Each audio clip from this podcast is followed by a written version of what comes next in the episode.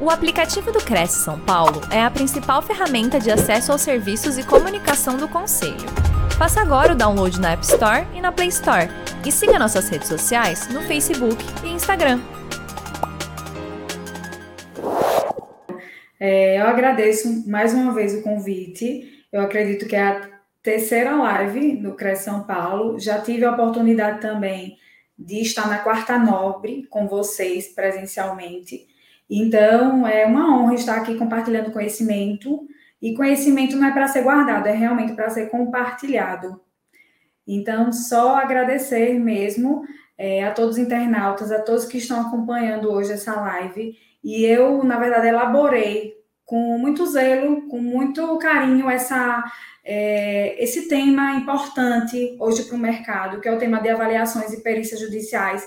É um tema bastante relevante que vem tomando repercussão a cada dia no nosso mercado. Eu vejo é, muitos corretores interessados nessa área, mas com muito receio de ingressar. Então, hoje eu estou aqui para dar um ânimo para todos esses corretores que têm esse anseio, que têm essa vontade, que muitas vezes fazem o curso e deixam guardado o certificado, apenas colocam no, no currículo, né, uma apenas uma, uma é, mais um, um, curso, né, um curso a mais no currículo, e realmente não é, ver que é, que é uma oportunidade para poder estar atuando nessa área. Então, muitos fazem isso por quê? Porque não tem muitas vezes conhecimento de mercado, acham que precisa existir muitas vezes um conhecimento no judiciário, né, de um magistrado com com o juiz, precisa ter uma amizade e não funciona desse jeito. Então, hoje eu vou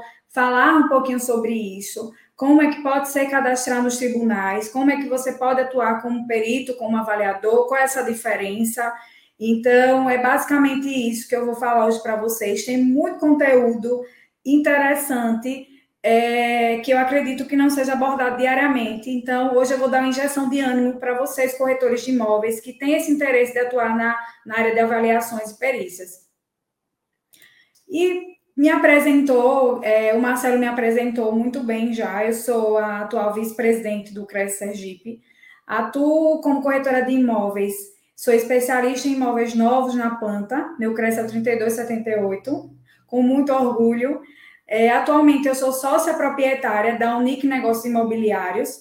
É, foi inaugurada agora, dia 7, dia 8 de julho. Né? O, é, meu sócio é meu esposo, que na verdade ele era de outra área de formação, ele é cirurgião dentista e hoje ele é aqui meu sócio está atuando como corretor de imóveis também no segmento de imóveis prontos, seminovos.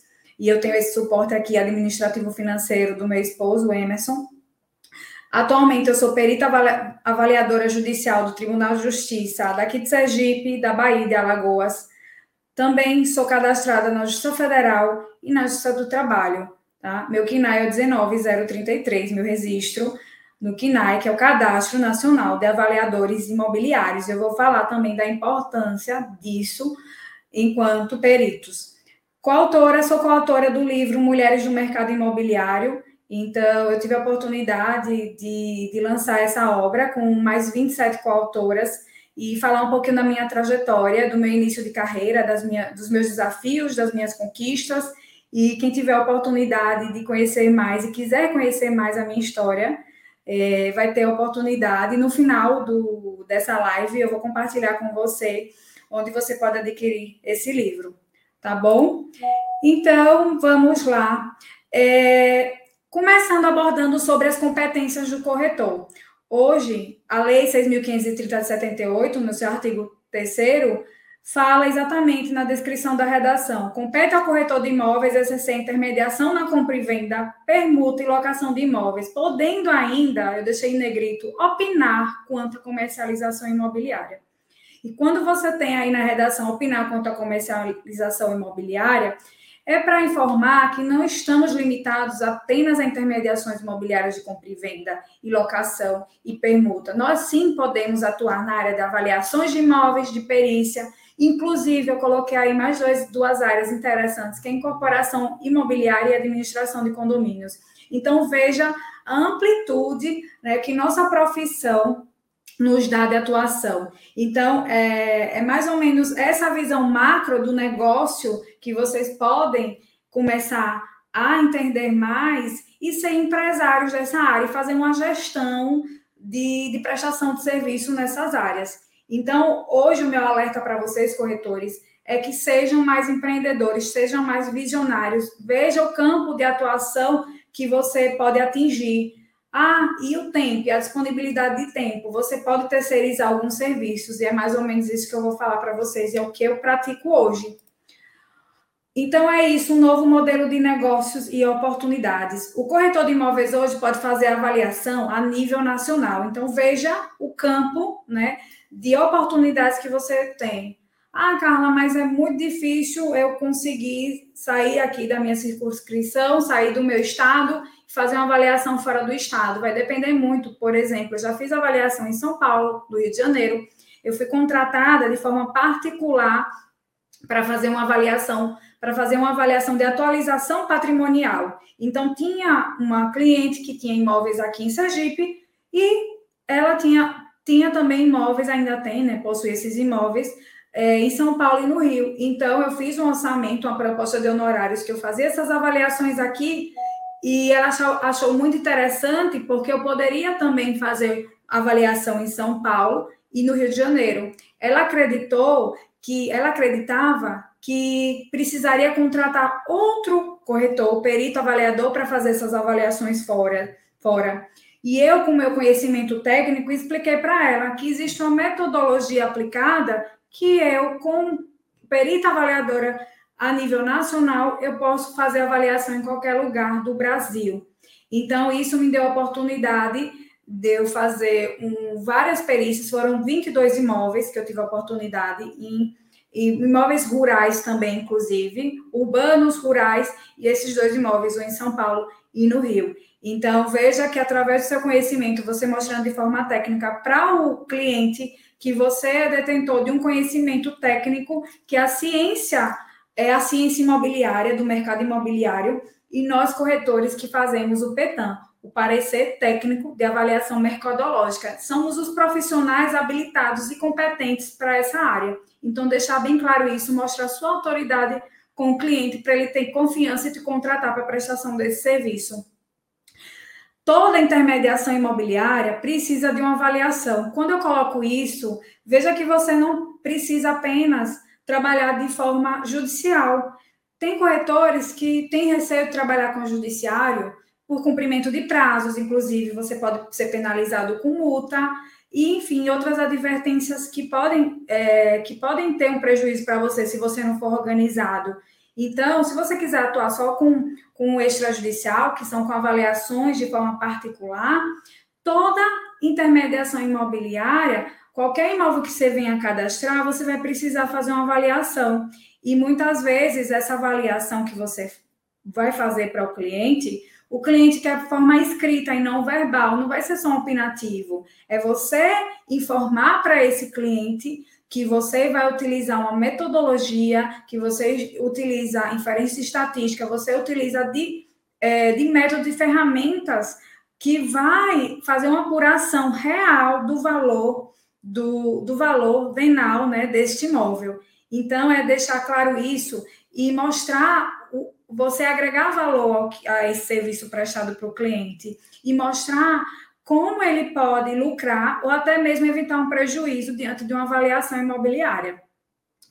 Outra coisa também importante de frisar aqui é os processos judiciais que envolvem patrimônio. Existem muitos processos judiciais que envolvem patrimônio e precisa de perícia judicial. Então, com isso, você pode se cadastrar em tribunais, como eu sou cadastrada hoje no Tribunal daqui do Estado de Sergipe, sou cadastrada no Tribunal de Justiça de Alagoas, da Bahia. Então, você pode sim se cadastrar em vários tribunais a nível nacional e fazer, inclusive, parcerias. Por isso que eu falo que é importante você ter a noção de onde da sua área de atuação e formatar um modelo de negócio com parcerias, tá?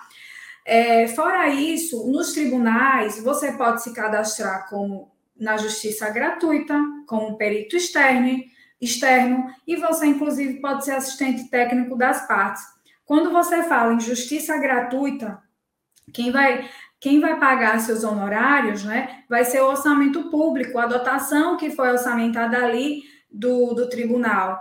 Então, quem vai pagar? Existe um teto, um limite para esse, é, uma previsão orçamentária de, de teto de limite para esse honorário.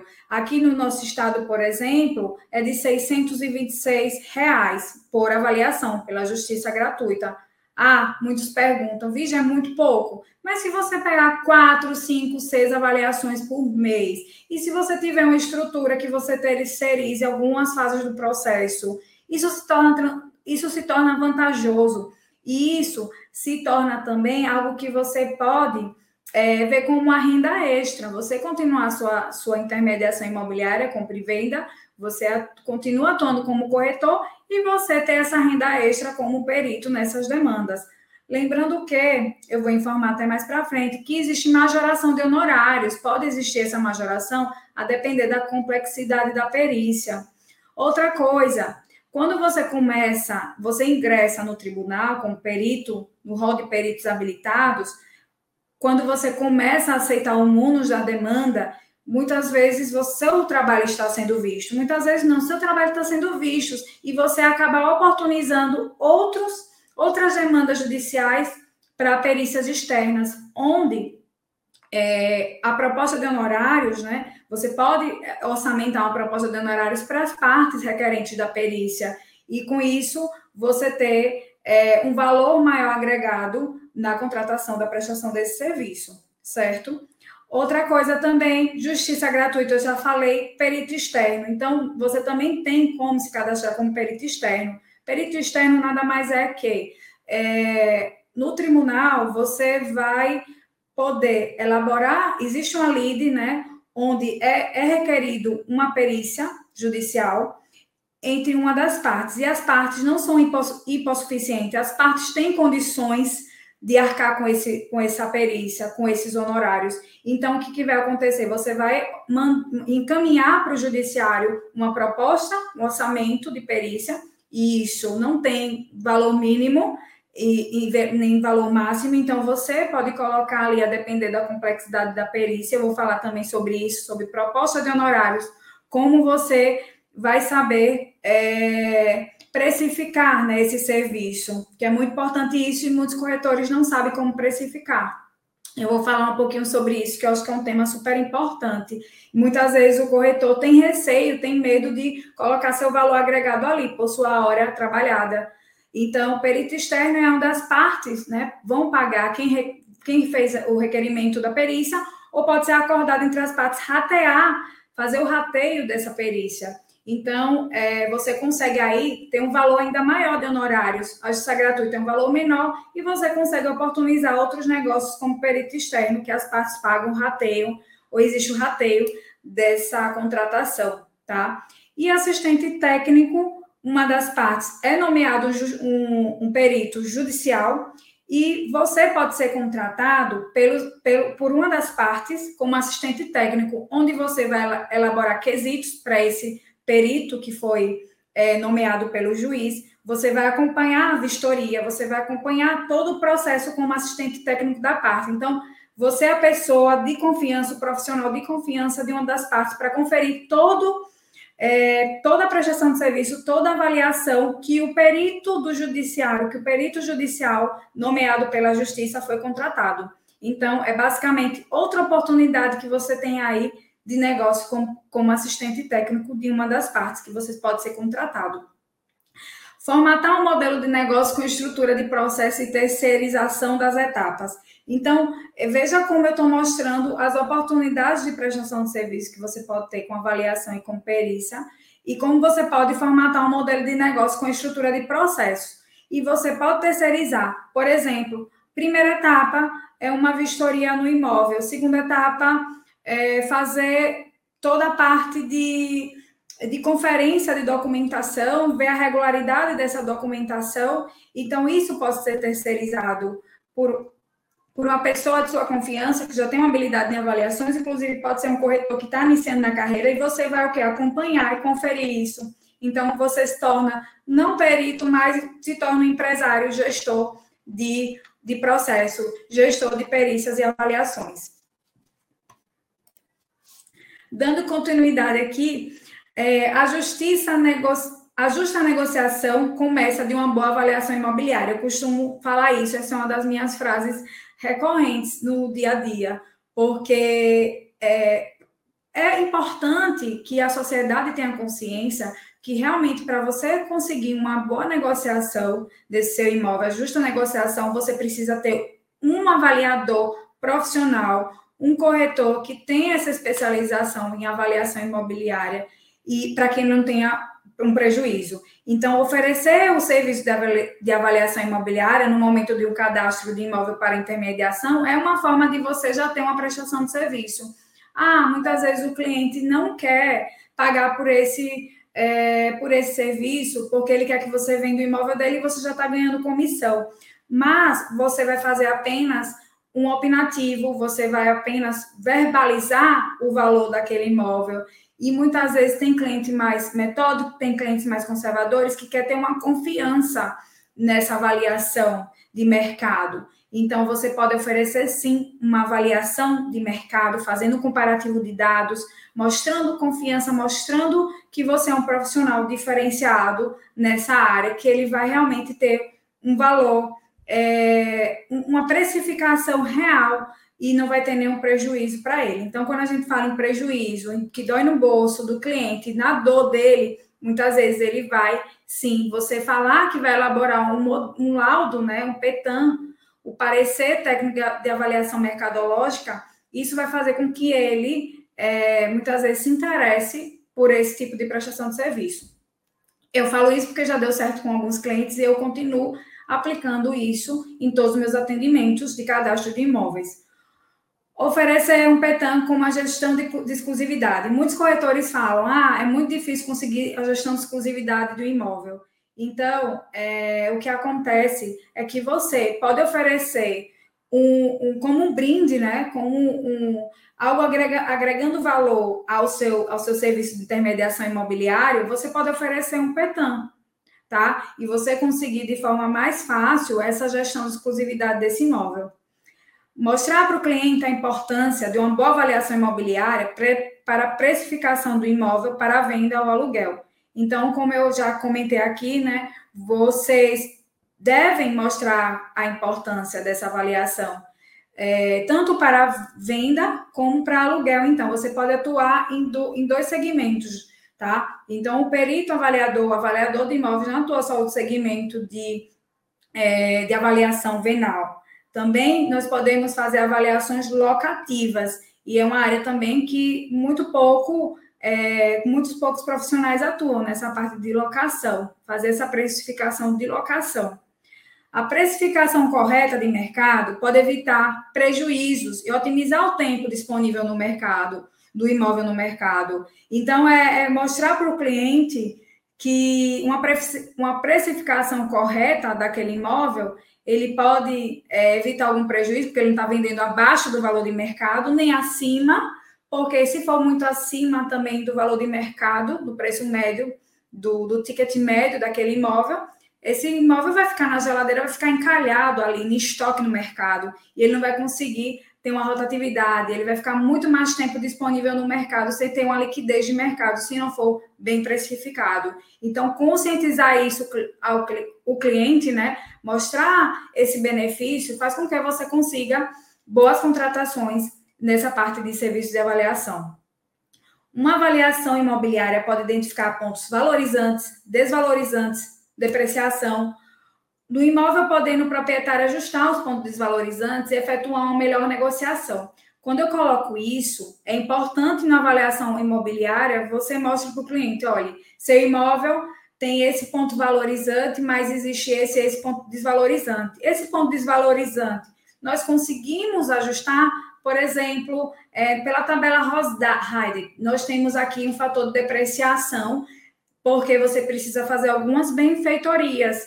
Essas benfeitorias você consegue resolver alguns reparos simples, alguns reparos é, importantes, enfim, para colocar esse estado de conservação do imóvel no patamar melhor, onde a gente consiga valorizar esse imóvel e conseguir uma melhor negociação do valor venal dele no mercado. Veja quanto conhecimento técnico você passando para esse cliente, você consegue mostrar para ele, agregar valor a essa prestação de serviço e para ele ver como é importante uma avaliação feita por um bom profissional, um profissional competente e estudioso da área. E a ciência, a ciência imobiliária.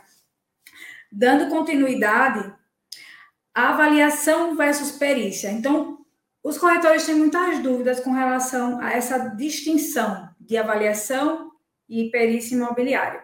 Quando nós falamos em avaliação, nós estamos falando em avaliações particulares, muitas vezes é o extrajudicial.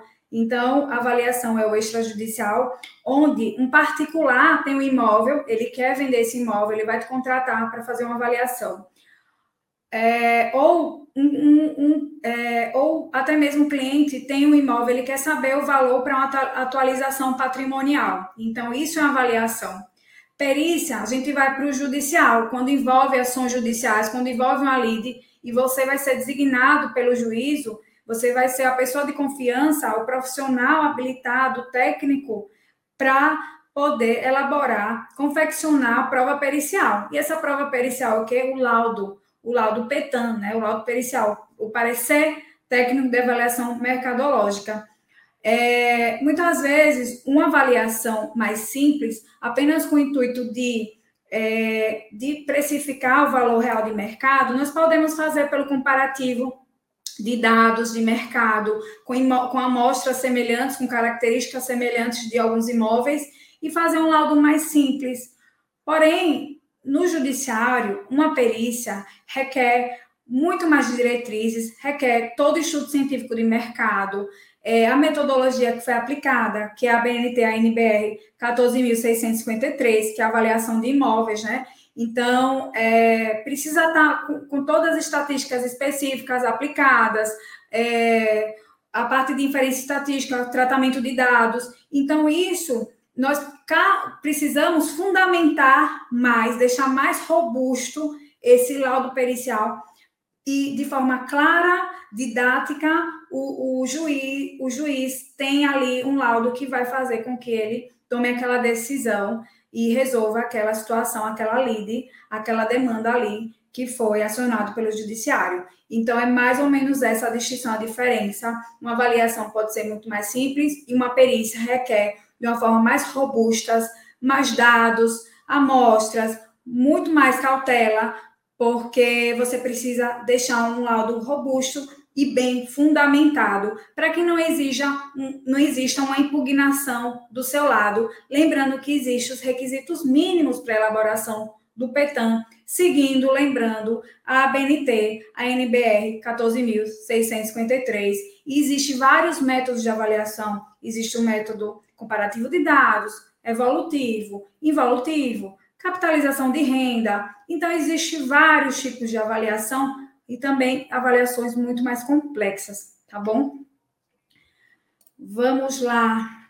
E uma, é, um questionamento que muitos corretores perguntam: corretor de imóveis pode ser perito judicial? De acordo com o artigo 5 da da Constituição Federal, em seu inciso 8, é livre exercício de qualquer trabalho, ofício, profissão, atendidas as qualificações profissionais a que a lei estabelecer. E por isso nós temos uma lei, a 6.530 de 78, que regulamenta a profissão de corretores de imóveis e fala em sua redação na parte final, opinar quanto à comercialização imobiliária. E isso já, é, já nos dá o direito, sim, de o corretor já ser imediatamente um perito judicial. Tudo bem?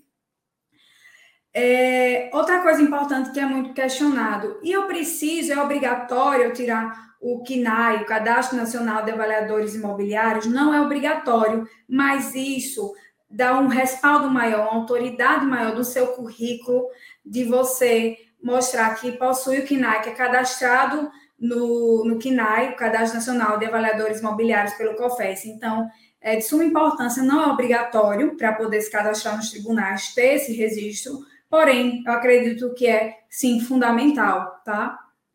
Perícia imobiliária. Então, é, muitos perguntam o que é perícia imobiliária. É um meio de prova, como eu já falei. É uma prova é, pericial que vai, é, feita pela atuação de técnicos, né, provido pela autoridade judiciária, com a finalidade de esclarecer a justiça sobre o fato de uma natureza duradoura ou permanente.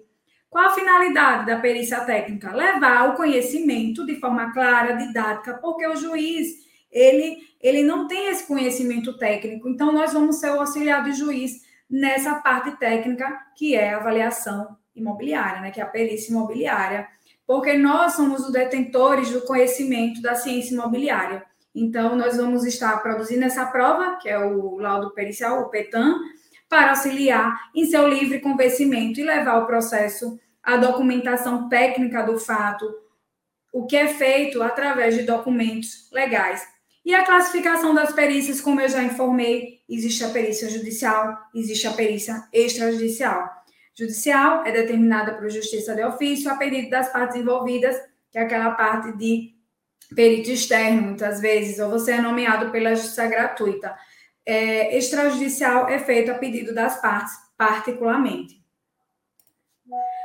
E existe vários tipos de perícia, e eu falo que é um leque de oportunidades se você tiver uma visão de todo o processo, de tudo que cabe.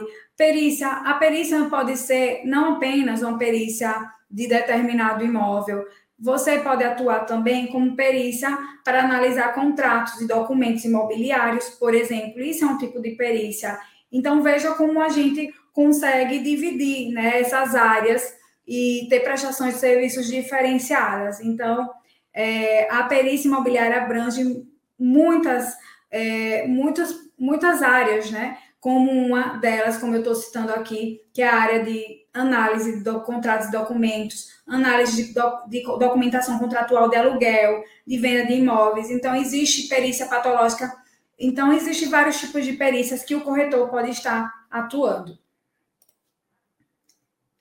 E eu coloquei aqui as principais competências de um corretor, perito, avaliador judicial. Então, é, eu percebo quem está ingressando é um, um corretor iniciante. Eu peço muita cautela, muita prudência, porque para ser um corretor, perito, avaliador judicial, mesmo você precisa de ter um conhecimento e ter uma experiência já de mercado. Ah, Carla, mas por quê? Se é aplicado uma metodologia e eu estudei, eu fiz o curso, porque você precisa ser, ter uma cautela na análise dos dados para a colheita daquelas amostras. Então, quem está ali por trás, né, é um ser humano onde vai pode existir falhas. Então, se você também não souber interpretar os dados que você colhe com amostras e ter uma visão do mercado, ter uma noção de mercado, você pode muitas vezes ter um, uma, um equívoco né, nessa, nessa confecção desse laudo. Pode existir, sim, equívocos, alguns erros. Então, é importante, sim, você ter um conhecimento de mercado, ter uma, já uma experiência para entrar nessa área de perícia judicial. É, e você pode iniciar, eu falo assim, comece com um mentor. Tem, eu tenho alguns mentorados, alguns corretores que pediram para ingressar nessa área, não sabiam como fazer, e pediu é, uma, uma mentoria, né, um, um, um suporte para ingressar nessa área, pra, com muita cautela, com muita é, prudência, eu fui informando passo a passo até o momento do cadastro nos tribunais, tá? É, e o, as principais competências de um corretor perito avaliador é ter um hábito de leitura, gostar de ler, ter uma leitura dinâmica, porque imagine que você vai materializar processos de 400, 600 laudas. Então, assim, você precisa saber também na, na materialização desses processos, quando você vai ler, o que é importante para você, enquanto perito, saber daquele processo. Então, muitas vezes, você lê a petição inicial você vai ver se existe já algum, algum laudo que foi interposto, já foi colocado ali de algum é, corretor, para você fazer uma análise, se existe quesitos que foram elaborados pelas partes, Então, é ter uma visão de leitura dinâmica, porque existe processos que vão ter 50 laudas, mas existe processos que vão ter 2 mil laudas. Então, você precisa também ter essa consciência. Organização e disciplina para o cumprimento dos prazos. É uma coisa também importantíssima, porque geralmente você tem aí 15 dias para elaboração do laudo, podendo prorrogar por mais 15 dias, você pode solicitar a prorrogação desse prazo, enquanto perito, é, para o juiz, mas muitas vezes, é, numa avaliação imobiliária, numa avaliação imobiliária, o cliente muitas vezes tem urgência e quer que você entregue o laudo em uma semana, então, mas um laudo em uma semana porque ele está te contratando como assistente técnico, ele está te contratando como um perito para atuar em determinada demanda, ele deixou para te contratar já no final, já perto de, de, encerrar o prazo. Então, você tem que ter muito cuidado e ter muita disciplina para o cumprimento de prazos, porque você pode ser penalizado por isso, pode existir uma multa, tá? Com relação a isso. Outra coisa, gostar de escrever.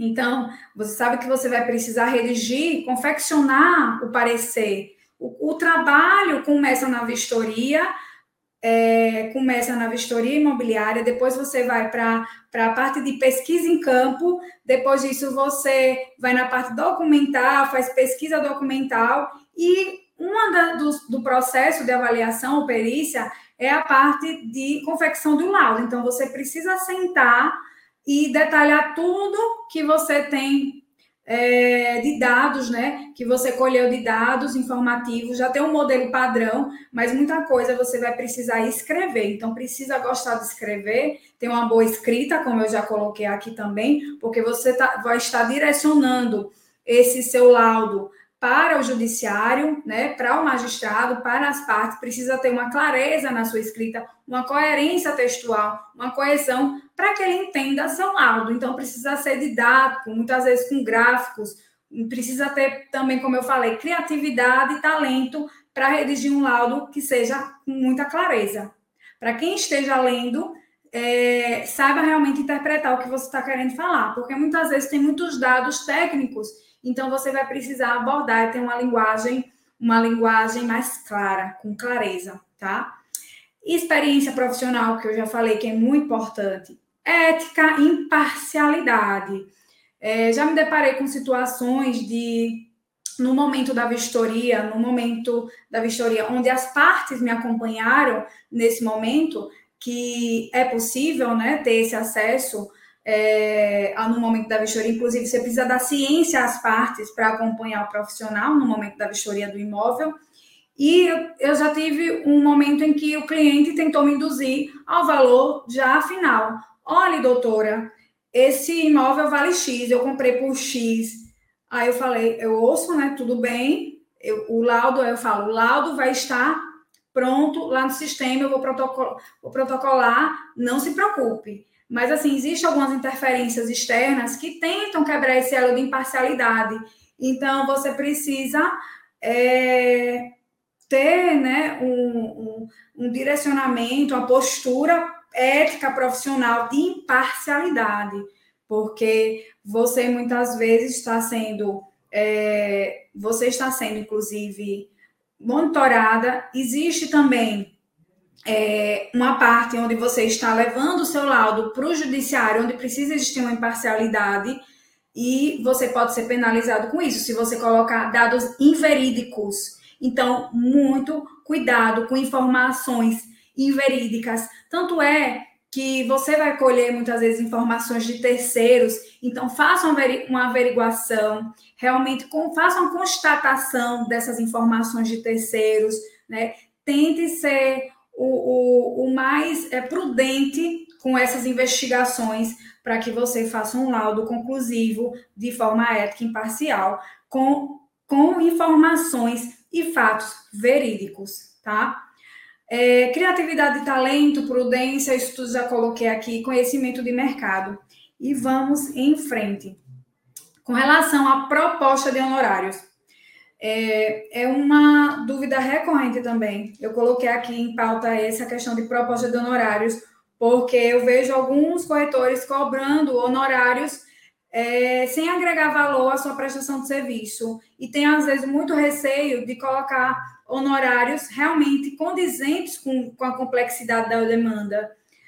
Outra coisa importante, mostrar que você realmente é um profissional não amador, um profissional diferenciado no mercado. Elabore uma proposta por escrito de um orçamento, faça um modelo de apresentação do seu trabalho, coloque seu currículo e elabore um orçamento de prestação de serviço de um, uma proposta de honorários, porque isso já vai mostrar como é seu trabalho, que você é organizada, que você é competente, é uma profissional diferenciada nessa área. Se você falar só verbalmente é X valor, o cliente pode ter certeza que ele não vai valorizar quanto um documento formalizado de uma proposta de orçamento de, por escrito. Eu comecei a aplicar isso, eu vejo a conversão que eu tenho muito maior por mostrar que é algo profissional, que é algo organizado, tá?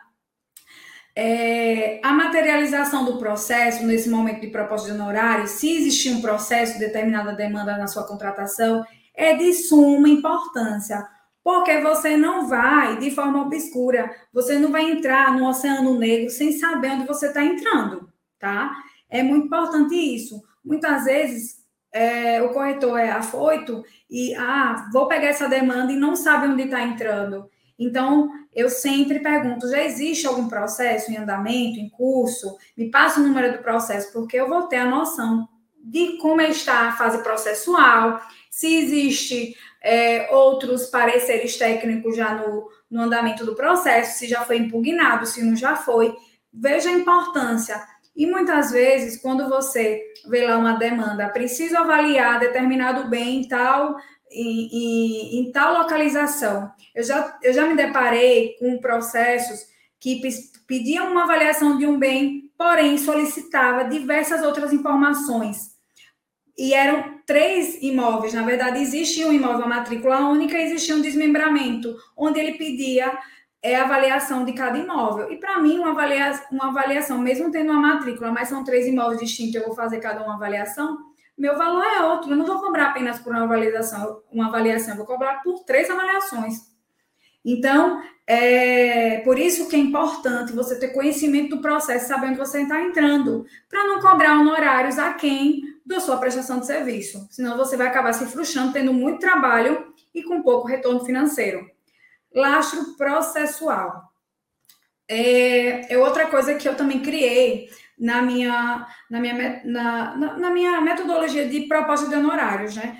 É, na minha forma de elaboração de proposta de honorários. O lastro processual, eu, eu vejo que existe, as duas partes estão o tempo todo já tem muito tempo de lead, muito tempo que esse processo está correndo no judiciário, e eu vejo que as partes não estão querendo finalizar, ter um acordo. Já tiveram outros peritos ali, outros é, corretores que já fizeram os seus respectivos laudos e as partes não concordam com o valor, e ali fica aquela demanda ali é, parada, né, estagnada, porque é mais uma questão, não porque o laudo está errado, é mais uma questão de ah, os, as partes não querem resolver a situação.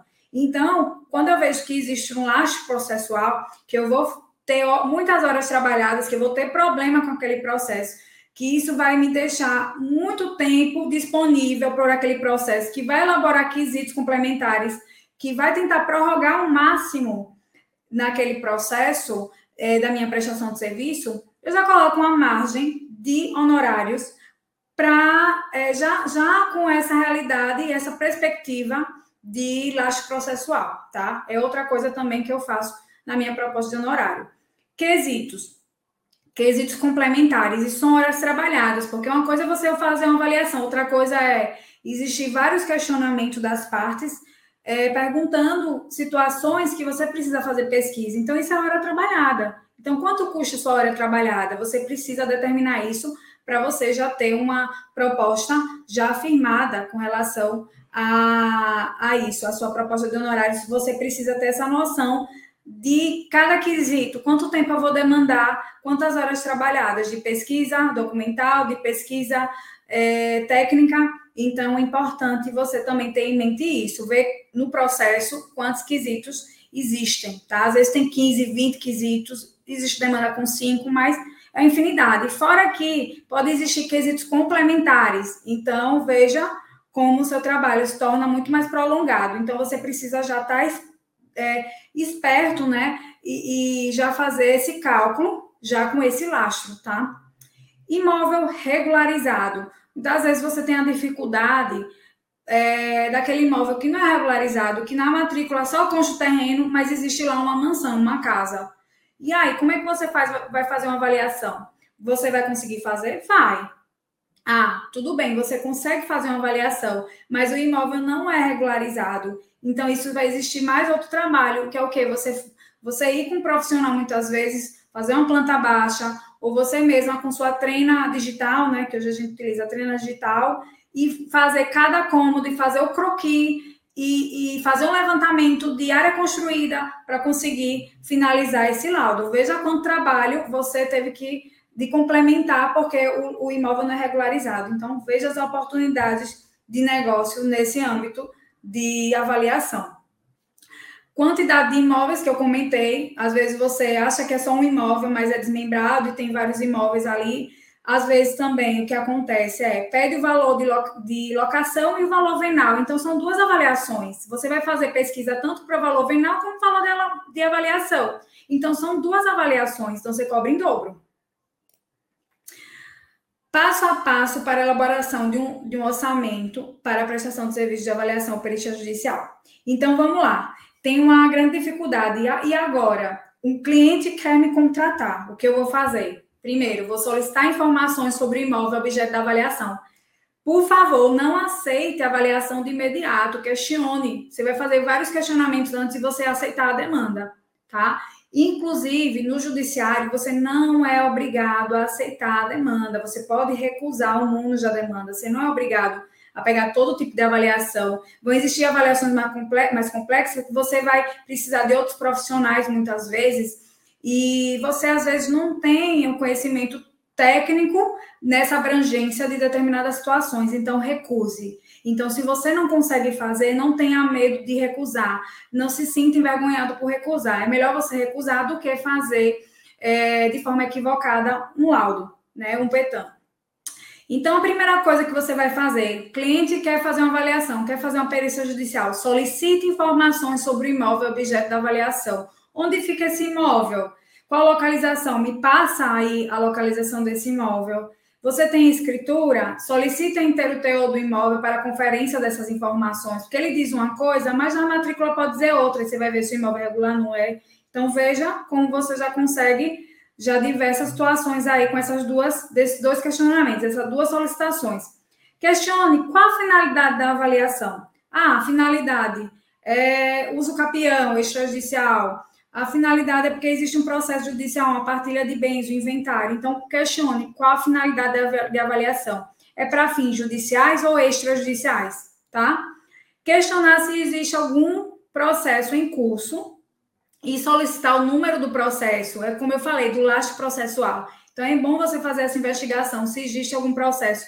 E você, quando você se cadastra no tribunal, você tem acesso a esses processos. Quesitos complementares. Então, ver se nesse, nessa avaliação judicial existe quesitos complementares, questionar se é possível ter acesso ao imóvel. Já fiz avaliações que não era possível entrar, fazer uma vistoria interna desse imóvel. Então, veja, você vai precisar criar uma situação paradigma. Então, é, é, uma, é um, uma avaliação sui generis, é uma avaliação diferenciada, que você não vai ter acesso ao imóvel, mas você vai criar uma situação paradigma, criar cenário com as características daquele imóvel. Então, veja que é outro tipo de situação, é outro tipo de avaliação, e você vai agregar valor a essa avaliação, tá? Verificar qual o prazo para a confecção do laudo. Então, muitas vezes, eu tenho urgência. Quem tem urgência paga mais caro. Então, tenho, é, eu tenho um prazo de três dias para entregar esse laudo. Então, eu vou precisar parar todas as minhas demandas só para poder focar e priorizar a sua demanda. Então, isso também você vai pagar mais caro pelo serviço, tá? Forma de pagamento à vista, a prazo. Geralmente o prazo é 50% antes né, da contratação de serviço, 50% depois da entrega do laudo, tá? Majoração de honorários. Outra coisa importante, ah, o valor do teto no te, do teto do tribunal é 600 reais, é muito baixo. Então, é, existem avaliações mais complexas que eu consegui já majoração. E pelo CNJ, existe a resolução do CNJ que determina que o magistrado pode, em até cinco vezes mais, majorar esses seus honorários. Então, você com conhecimento de lei, você conhecimento, com conhecimento é, dos seus direitos, né, enquanto profissional, enquanto perito, você consegue sim obter uma boa lucratividade. Oportunidade de negócio. Então, veja quanto oportunidade de negócio. Indenizações, atualização patrimonial. Então, desapropriação, é, interesse público sobre interesse privado. Então, tem uma, uma desapropriação ali, onde vai precisar ser indenizado determinada terreno, determinada, é, determinadas casas, e você pode atuar como um avaliador e é, fazer o levantamento né, das avaliações daquela área que foi desapropriada para gerar essas indenizações para as pessoas, né? Do valor desse, desses bens. atualização patrimonial. Ah, eu tenho um imóvel que foi valorizado, é, tem mais de 10 anos, eu sei quanto é que está valendo hoje no mercado, atualização patrimonial. Tenho vários bens e eu posso pedir também essa atualização. Possessórias, reintegração de posse, reivindicatórias, uso capião, todas as ações possessórias, né? Que você peça reintegração de posse, reivindique, uso capião judicial e extrajudicial, você pode atuar também para esse tipo de avaliação. Assessoria incorporadoras, construtoras e condomínios, cautelares de antecipação de provas, é ação cautelar de antecipação de provas, é, laudos de vizinhança, por exemplo, é, existe ações de enunciação de, de, obra nova. Então, por exemplo, é, o meu vizinho está construindo é, um determinado imóvel e colocou é, aberturas de janelas para o meu imóvel. Eu perdi, eu perdi é, minha privacidade. Então, esse tipo de avaliações mais específicos que envolvem imóveis, que envolvem laudo de vizinhança, né? Com relação à questão de, de, de privacidade, é, essa questão de, de privacidade que, e que deprecia a outra área porque você construiu de uma forma errada, enfim, isso tudo também a gente pode fazer. Lucros cessantes também, laudo de recebimento e entrega de obra. Então, recebeu um imóvel, você quer que a gente faça uma avaliação, uma, uma vistoria, um laudo, né, para ver se está tudo ok, está tudo entregue conforme tá, está tudo entregue conforme foi é, colocado ali no memorial descritivo. Então, nós podemos fazer também esse tipo de avaliação. Separação, divórcio, divisão, extinção de condomínio e outros. Então, veja é, quantas oportunidades, né? Então, é, existe uma separação, existe um divórcio. Todos os dias acontece essas situações, essas demandas. Então, veja a quantidade de oportunidades, o leque de oportunidades, que se você tiver o conhecimento e levar para o cliente isso, você vai conseguir, é, você vai conseguir muito, é, muita, muitas contratações de, de serviço, certo? Então, é, nesta, de, demanda, sempre é necessário que tenha o valor efetivo do bem para que o resultado das demandas seja isonômicas e justas. Doação, locação, eu faço muita, muito, muita avaliação na área de ação revisional, ação renovatória, fixação de novo aluguel. É, então, tudo isso são oportunidades de negócio e tipos de avaliações que você pode ter nessas demandas aí, tá? E é, falar um pouquinho, né, do perito judicial avaliador de imóveis, que eu já falei em que, é que ele atua. A atuação em perícias judiciais, o profissional pode ser convocado como perito, deve ter um reconhecimento como especialista e profundo conhecedor de sua área de atuação para a realização de exames periciais que é a parte de, da prova pericial, tá? E, ao mesmo tempo, é, objetivos para a resolução da questão. Então, é, atuar como perito judicial, o profissional deve emitir seu parecer sobre, é, sobre o tema de forma idônea e totalmente condizente com a verdade dos fatos. Eu falei aqui sobre fatos e, e informações verídicas para realmente ter um, um, um emitir um para que possa emitir um laudo detalhado e mais conclusivo possível, tá? Lembrando que eu falei também que não é obrigatório você ter o CNAI, o Cadastro Nacional de Avaliadores Imobiliários, porém, é um grande diferencial no currículo do profissional. E o assistente técnico, já também falei aqui, explanei um pouquinho o que é assistente técnico. Então, você vai auxiliar uma das partes. Então, você vai ter já um viés mais parcial, porque você vai, é, você vai atender as demandas e as necessidades do seu cliente, né? De forma parcial. Se você quer atender as, as, é, as necessidades e a demanda dele, os interesses do seu cliente, porém, de forma ética, até seu limite ético. Então, até seu limite é, de margem profissional ético, porque você também não pode se sujeitar ao que o cliente acha que pode ser é, feita essa avaliação. Então, existe essa linha tênue aí, né, entre você, enquanto profissional ético imparcial, e você também atender a seu cliente de forma parcial. Então, é bom deixar bem acordado isso, bem claro isso para o seu cliente, tá? No momento da contratação.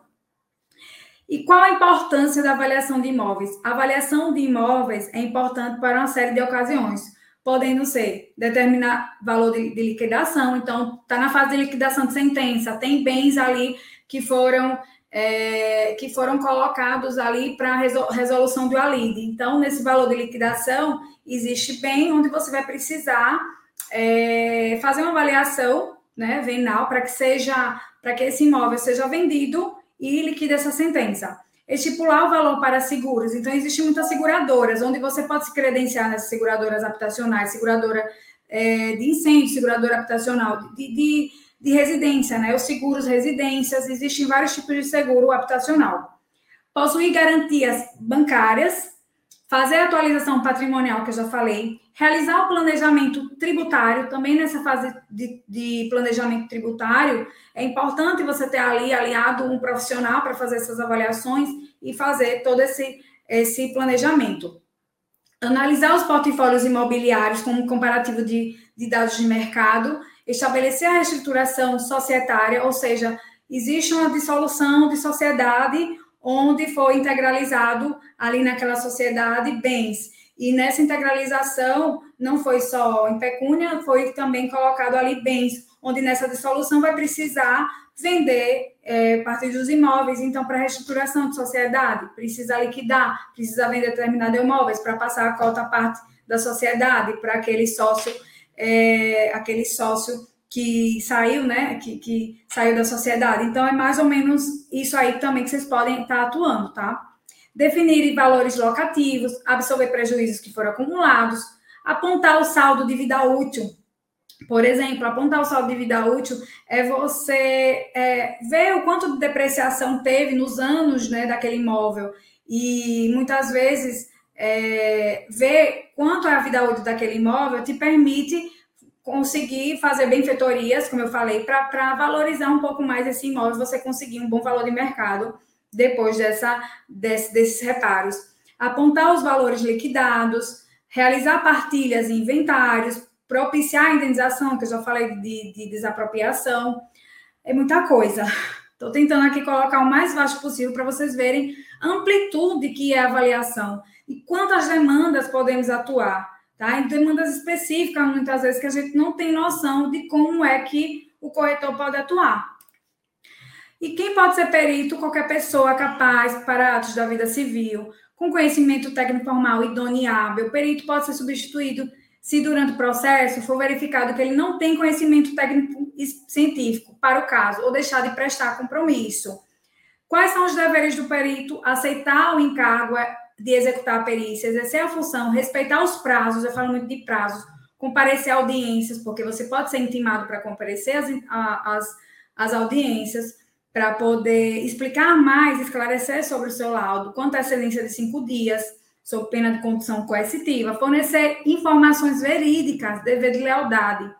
E os direitos do perito, quais são? Como eu já falei para vocês, não é obrigado a você aceitar o mundo do encargo, você pode excusar-se do encargo, pedir prorrogação de prazos, como eu já comentei com você, pode pedir, se aquela demanda ali está sendo mais complexa, se você não está conseguindo amostra suficiente, você pede mais prorrogação do prazo receber informações, ouvir testemunhas, verificar documentos de qualquer lugar, ser indenizado das despesas relativas a serviços prestados, os honorários, enfim, é isso. E muito obrigada.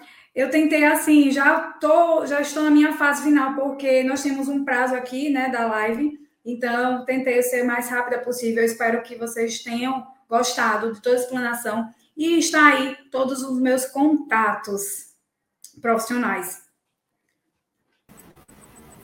Boa noite novamente. Muito esclarecedor. Muita Muito coisa, né? Eu fui um pouquinho Muita mais rápida para poder, por causa do nosso horário. Muita coisa e dá para se perceber um leque assim de infinitas possibilidades de ganho, né? Isso é isso é Essa é muito foi interessante. A ideia da live. É, isso é muito interessante para o corretor de imóveis. Precisa se especializar, né? Não pode Perfeito. ser um é, mas veja, nós não conseguimos atuar em determinada demanda se a gente não tem um conhecimento também que a gente pode atuar nisso, né? Porque a gente não vai mostrar uma solução se a gente não tem conhecimento do que, de, desses, dessas áreas de atuação. Então, é importante criar esses cenários e mostrar para o corretor quanta oportunidade que existe no mercado. Porque às vezes ele fica restrito a determinada demanda e você vê quantas demandas existem. É, às vezes, naquele afã de, ah, eu preciso fazer uma intermediação na venda, na venda, e é, dedica muito tempo na venda, sendo que tem outros serviços que podem estar agregados que ele né, muda um pouco o foco. Perfeito. É. E é uma renda é... extra, você pode ter serviços complementares, fazer um, uma formatação de negócio sendo empresário e terceirizando determinados serviços. Então, é mais Sim. ou menos isso que eu faço hoje. Entende? É. E é um, se pensar bem com a quantidade de demanda judicial que nós temos, envolvendo ainda patrimônio, né? É, tem, tem uma fatia do mercado para todo mundo e ainda sobra.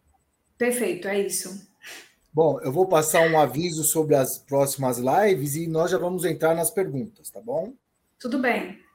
Amanhã nós não teremos live, tá? É, amanhã estão todas canceladas. Quarta-feira, às 10 horas da manhã, nós temos o programa Questão de Direito com o professor Júlio César Sanches. O tema é Advocacia Tributária na Prática. Às 18 horas, teremos duas lives simultâneas. A quarta nobre, né? Toda quarta nós temos presencial e será transmitidas nas redes sociais com a Ângela Passadori, e na, nas Silane Santos. O tema Perguntas abrem portas. E teremos uma live especial, exclusivamente online, com Glides Luciano. O tema Locus de Controle. Dona Carla, é, temos aqui internautas do Brasil inteiro, tá? prestigiando aí o, o vosso amplo conhecimento. Tem aqui alguns comentários. É, temos o Kleber. Gostaria muito, sou de Barra, Barra Bonita, ou seja, ele é, gostaria muito de estar atuando como perito, pelo que deu a entender. Ele aqui é do estado de São Paulo. Temos Eleni, muito boa live, acabei de entrar. Estou amando Carla Pimentel. Ah, obrigada, Eleni. Temos a Sueli Dias de Barretos, desejando boa noite. Temos o Celso, está aí na tela. Após a obtenção do KINAI, que outros cursos você recomenda fazer para atuar como perito judicial? e como se preparar para fazer avaliação rural, em que, em geral, é mais complexa que a urbana. Perfeito. É, Martinez, veja bem, é, você, você tem como fazer os cursos, inclusive gratuitos, né? É, no seu próprio CRES, em parceria com o CRES São Paulo, disponibiliza cursos é, EAD, que é o curso de avaliação imobiliária, então, faça esse curso de avaliação imobiliária e também tem o curso de perito avaliador judicial, também gratuito, no, em parceria né, do seu Cresce com o Cresce São Paulo, que disponibiliza esse curso, não é isso, Marcelo? Você isso, conhece, né, esses cursos? Isso, Cresce São Paulo, Perfeito. ele disponibiliza ao corretor de imóveis vários cursos. e tem muitos voltados na área de avaliação, de perito. Tem então, inferência é só... estatística também, inclusive. Sim, sim, o Cresce ele tem um, um, um leque muito amplo de curso.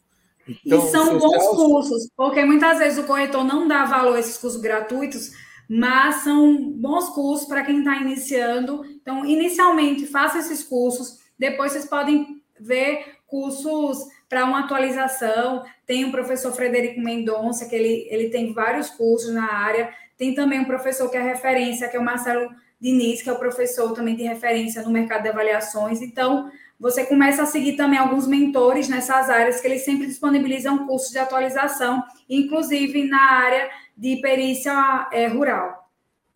É, a rural é um pouco mais complexa, né? É, não é tão usual, pelo menos Perfeito. nós aqui para São Paulo, né? E muitas vezes você precisa de complementos de profissionais, né? Você precisa muitas vezes um engenheiro é agrônomo é, para fazer entendeu? Então, você, é, um, é uma avaliação que muitas vezes você não consegue fazer sozinho. Você precisa, às vezes, de um geólogo também para ver tipo de solo, precisa um engenheiro agrônomo para fazer a parte de, do plano atrimétrico, fazer a planta. Então, é, então existem outros profissionais para poder você conseguir finalizar esse laudo. Até um, um biólogo, né? Para ver fauna, Sim. flora. Perfeito, é, fauna, é flora, isso mesmo, a reserva florestal, entendeu? Então, tudo isso é, você vai precisar realmente fazer um orçamento, inclusive, bem mais detalhado e solicitando outros profissionais. Mas vocês que estão começando agora, eu não indico entrar já na área de rural. Primeiro, comece a se familiarizar pela, pela área urbana, por avaliação urbana, e você depois vai se profissionalizando e pegando mais avaliações mais complexas, tá? É, para isso, nós temos os cursos fornecidos pelo Cresce São Paulo para dar essa segurança e conhecimento aos corretores de imóveis. Tá? Então, Celso, venha conhecer os cursos gratuitos ao corretor. Aí da, da Jane também, ela disse que ela mora em São Paulo e ela gostaria de fazer o curso. Então, Jane, tem aí a plataforma do Cresce, EAD, sem custo. É só pesquisar no site e fazer a inscrição. Temos o Mário. Boa noite a todos. É do Rio de Janeiro. Vamos para o próximo.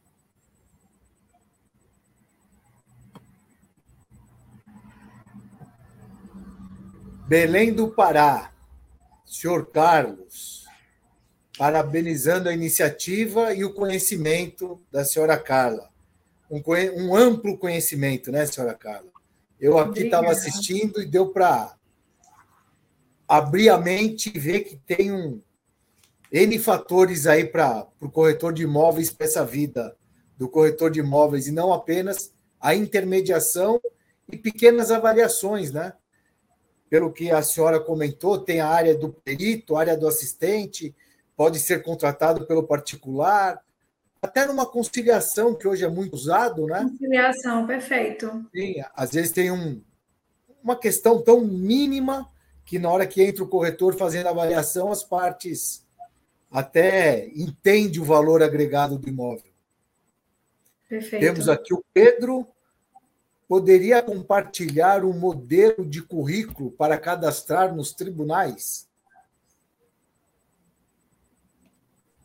Veja, não existe uma exigência de modelo de currículo, não, para cadastrar nos tribunais. É, você pode colocar seu próprio currículo, o que você já possui, e cadastrar. Existem alguns, é, alguns documentos que eles vão solicitar, tem uma lista, você entra no, no site do tribunal e vai ter uma relação de documentação que vai ser exigida, mas não existe um modelo padrão exigido pelo Tribunal de Justiça, não tá? Você pode fazer seu próprio modelo e colocar. Inclusive, tem muitas plataformas que te ajudam, te auxiliam a fazer um modelo de, de currículo, tá? É, é, tem que expor o que você sabe fazer, o que você já Isso. fez. Você não já pode ser muito extenso, mas também não só duas linhas, né? Estou errado, dona Carla? Não, é isso mesmo, por aí. quanto mais cursos você fez na área, né, eles olham tudo isso, né?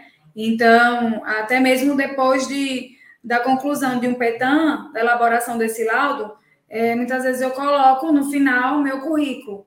Então, é, dos cursos, de atualizações de cursos, isso é muito importante, porque você está sendo visto ali também pelo magistrado, ele vai ver seu currículo e vai dizer, não, essa profissional tem conhecimento na área, então eu vou nomear ela mais vezes, porque é um profissional competente.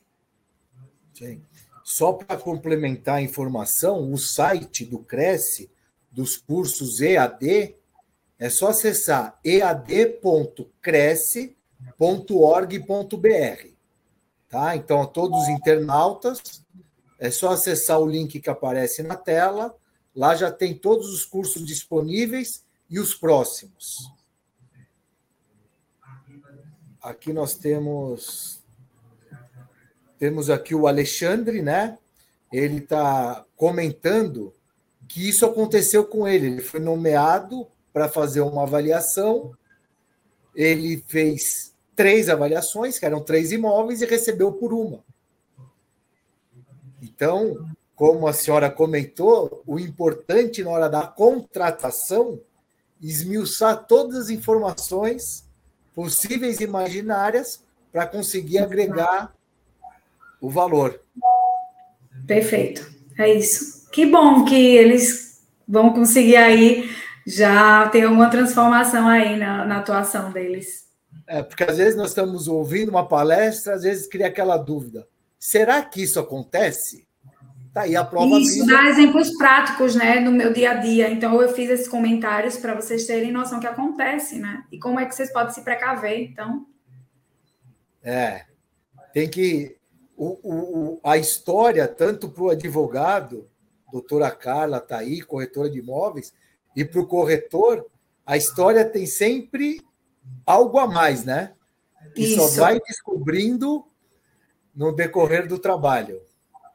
Exatamente isso. Então, eu tento me precaver em todos os sentidos. Faço vários questionamentos e até o cliente acha assim: poxa, ela está fazendo tanta pergunta, mas é para me precaver, porque eu vou entrar em uma contratação que eu não sei exatamente o que demanda, o que, que vai acontecer mais para frente, então eu preciso me resguardar também.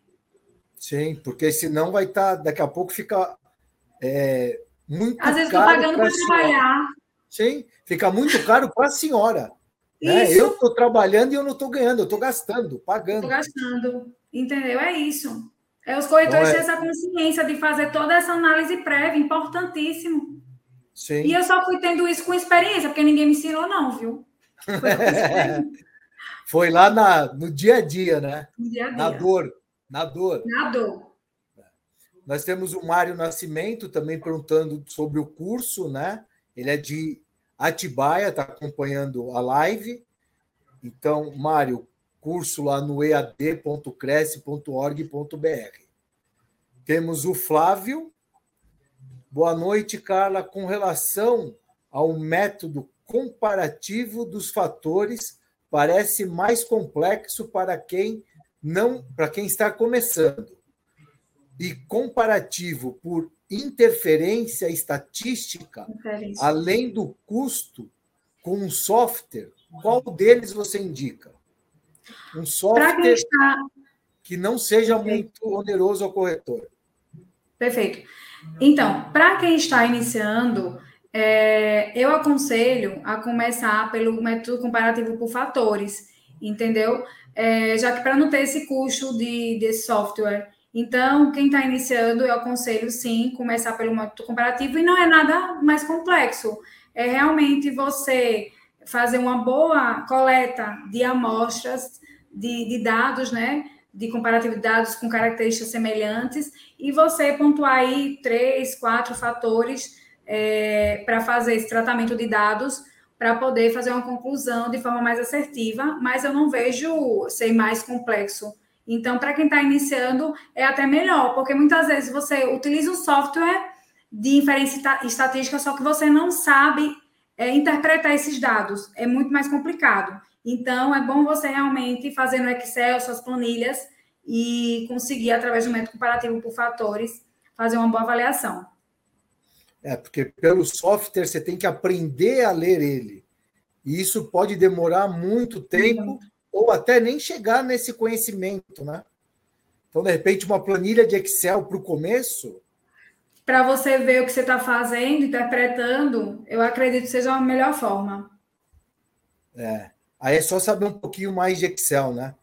É, eu vejo um monte de gente, tem até gente que desenvolve jogos em Excel. Então, Excel tem uma, uma ferramenta ótima para o dia a dia do corretor de imóveis.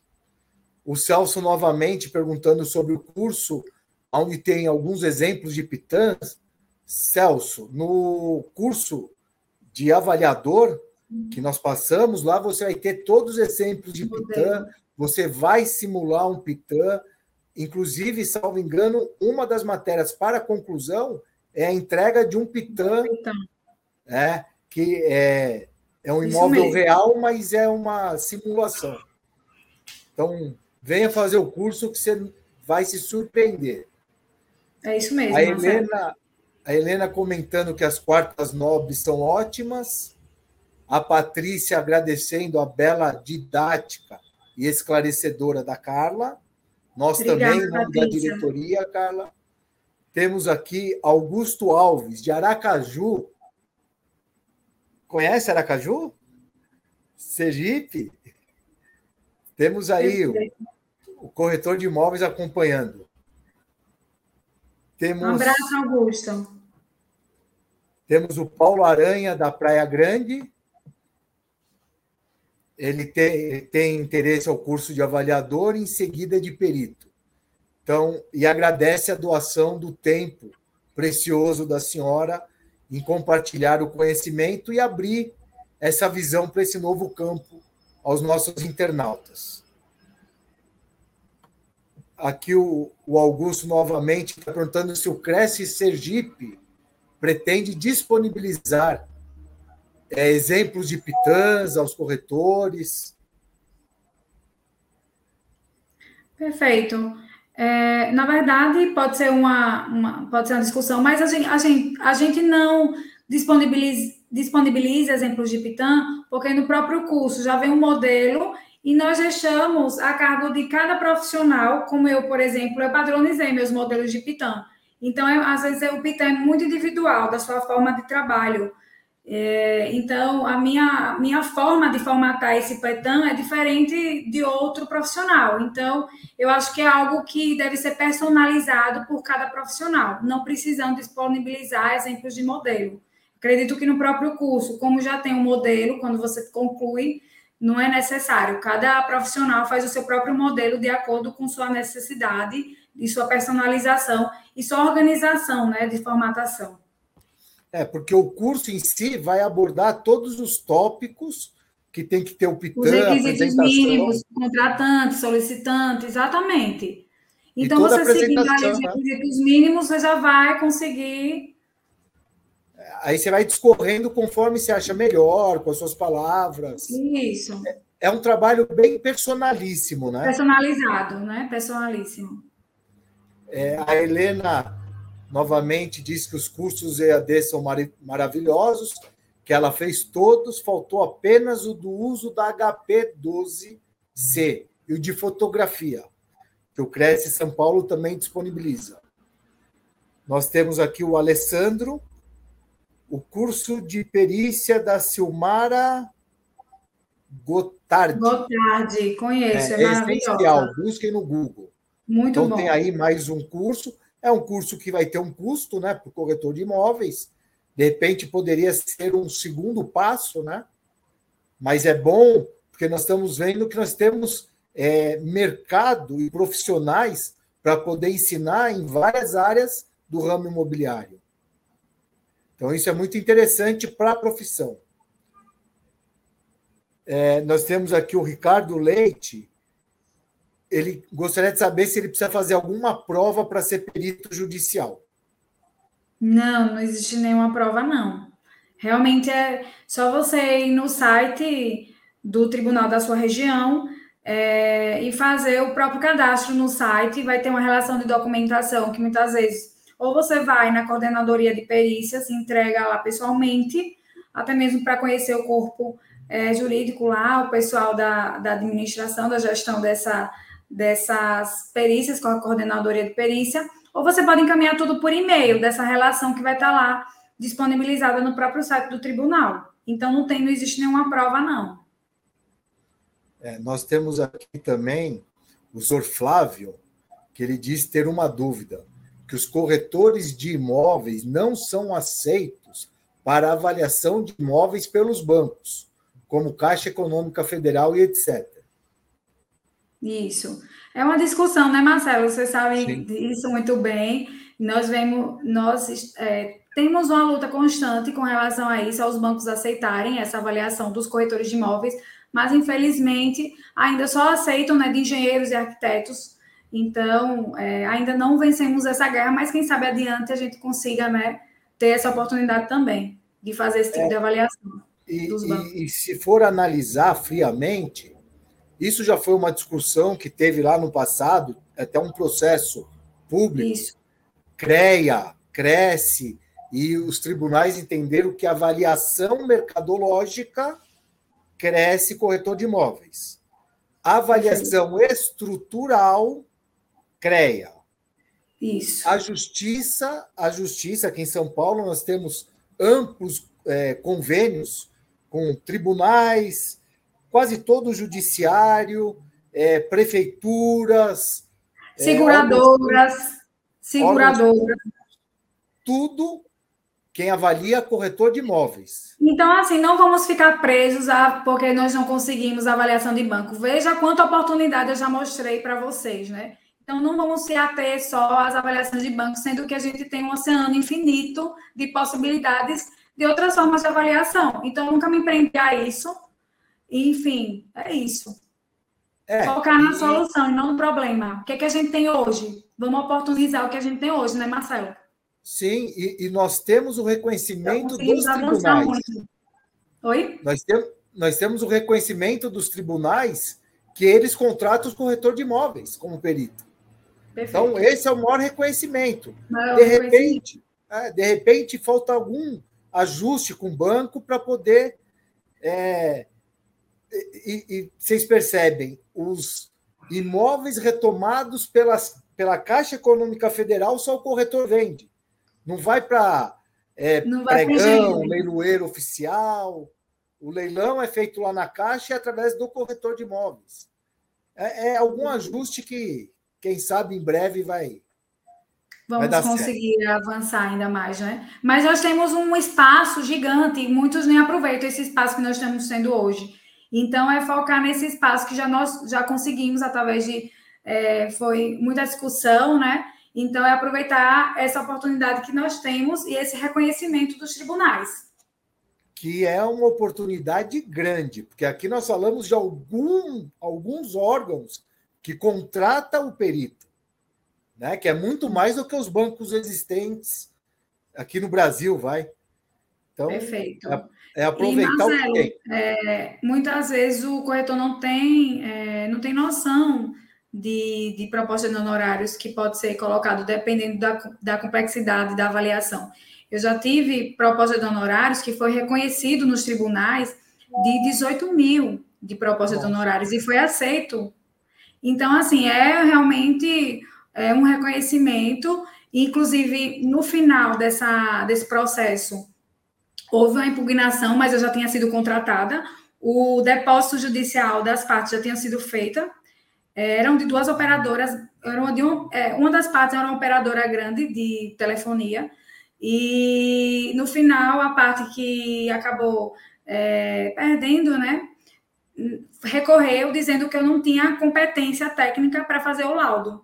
E aí recorreu, foi para a segunda instância, voltou, e eles tiveram entendimento que sim, ela tem competência, eu coloquei todos os meus currículos, mostrei também o KNAI, que isso também dá autoridade, que eu até falei sobre isso, e falou, não, a, a corretora tem, no entendimento dos tribunais, tem sim a competência para fazer esse tipo de avaliação. E fora que você aceitou antes que ela fizesse a perícia, como é que agora, porque você não, é, não, não, não, teve um conflito de interesse, não foi o que você esperava na perícia, e agora você está dizendo que ela não é competente? É, Por isso e aí eu tive tudo... uma, uma, teve a impugnação e eu tive é, do, super, do Tribunal Superior esse entendimento, me dando a competência, credibilidade e reconhecendo e liberando meus honorários. Que bom, tá vendo? Então é bem pacífico isso. Corretor de imóveis, avaliação mercadológica. É, a dona Carla está deixando os contatos dela disponível: Instagram, e-mail e WhatsApp. Caso alguém tenha alguma dúvida, é, a dona Carla está disponível aí para poder saná-los. Dona Carla, devido ao adiantar da, do horário, em nome da diretoria do Cresce, da presidência, agradecemos de coração essa troca de informações importantíssima para a profissão do corretor de imóveis. É, tenho certeza que todos os internautas aqui presentes estão saindo melhor do que começaram, com mais conhecimento. Essa palestra vai ficar no ar, né? Então, vai ter mais visualizações ao decorrer da semana e esperamos nos ver, nos ver em outras oportunidades. Tenha uma ótima noite a todos. Em nome da diretoria do Cresce e da presidência, agradecendo mais uma vez aos internautas.